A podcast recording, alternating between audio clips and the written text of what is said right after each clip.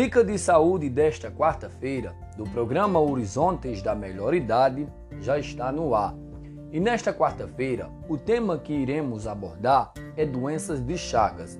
Eu sou África Del Batista, sou técnico em enfermagem e te convido a nos ouvir as nossas informações sobre os temas que falam sobre saúde e bem-estar social de todos.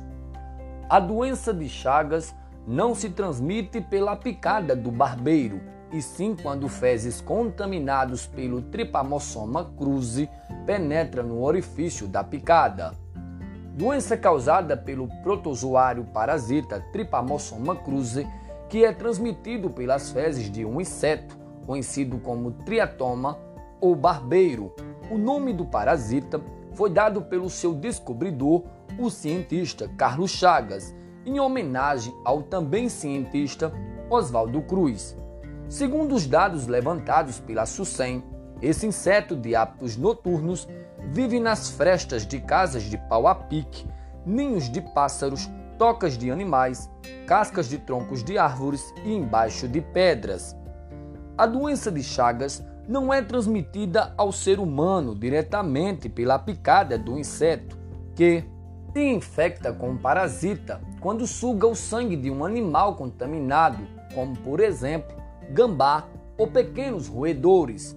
A transmissão ocorre quando a pessoa coça o local da picada e as fezes eliminadas pelo barbeiro penetra pelo orifício que ali ele o deixou.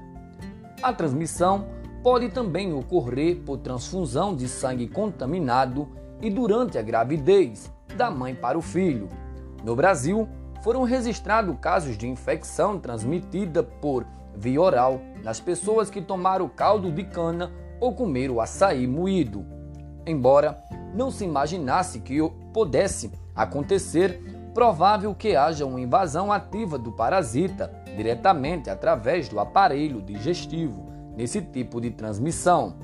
Os sintomas estão relacionados à febre, mal-estar, inflamação e dor nos gânglios, vermelhidão e inchaços nos olhos. O aumento do fígado e do baço também são os principais sintomas. Com frequência, a febre desaparece depois de alguns dias e a pessoa não se dá conta do que lhe aconteceu, embora o parasita já esteja alojado em alguns órgãos. Como nem sempre os sintomas são perceptíveis, o indivíduo pode saber que tem a doença 20 ou 30 anos depois de ter sido infectado, ao fazer um exame de sangue de rotina.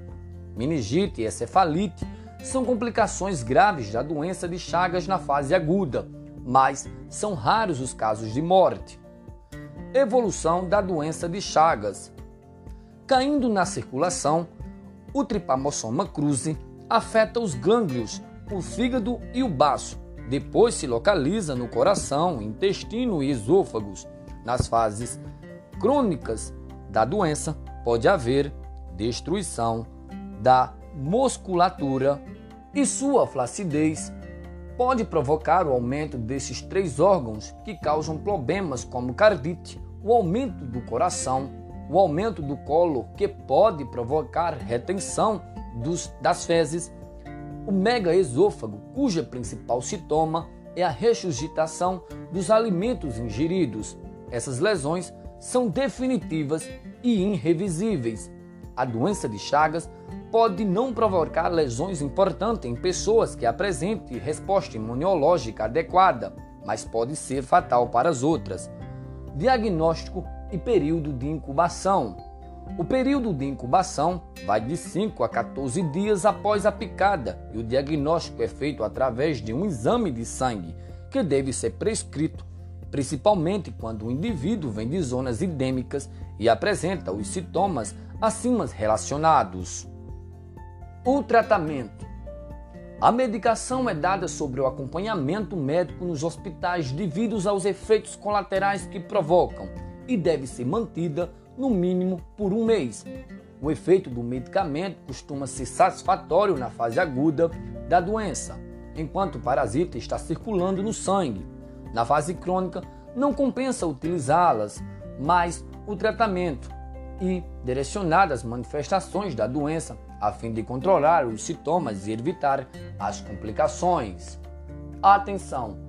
O Dica de Saúde é um espaço informativo de divulgação e educação sobre os temas relacionados com saúde, nutrição e bem-estar, não devendo ser utilizado como substituto ou diagnóstico médico ou tratamento sem antes consultar um profissional de saúde. Essas foram as dicas e informações do programa desta quarta-feira.